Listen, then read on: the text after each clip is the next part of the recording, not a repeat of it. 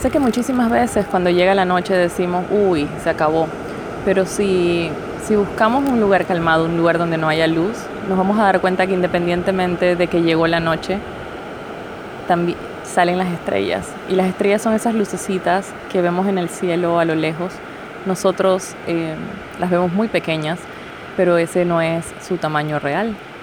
Y realmente mira las estrellas como, como una luz, como una guía. Es más, en la historia se conoce que, que fue una estrella justamente quien guió a tres hombres, a los Reyes Magos, hasta el portal donde estaba naciendo eh, el niño Jesús. Y realmente hoy en día, pues conocemos que esa estrella se le llama Venus.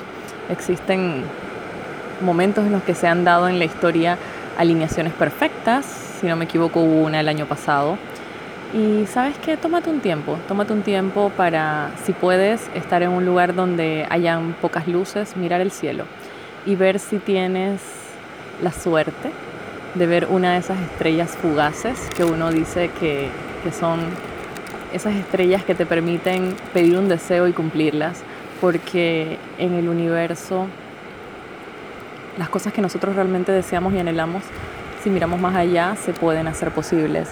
Así que sal y mira si de casualidad te encuentras con una de ellas y, e imagina eso que deseas e imagina, mírate cuando eras pequeño o pequeña, simplemente delante de un pastel de cumpleaños, apagando una velita y pidiendo un deseo. Yo siento que esos deseos que se piden desde un corazón puro, desde un corazón sincero, son los que mejor se dan porque se están pidiendo sin miedos, se están pidiendo con certeza de que realmente son los que se van a dar para nosotros. Así que encuentra tu estrella esta noche y determina qué quieres que te traiga a la vida que estás viviendo hoy día.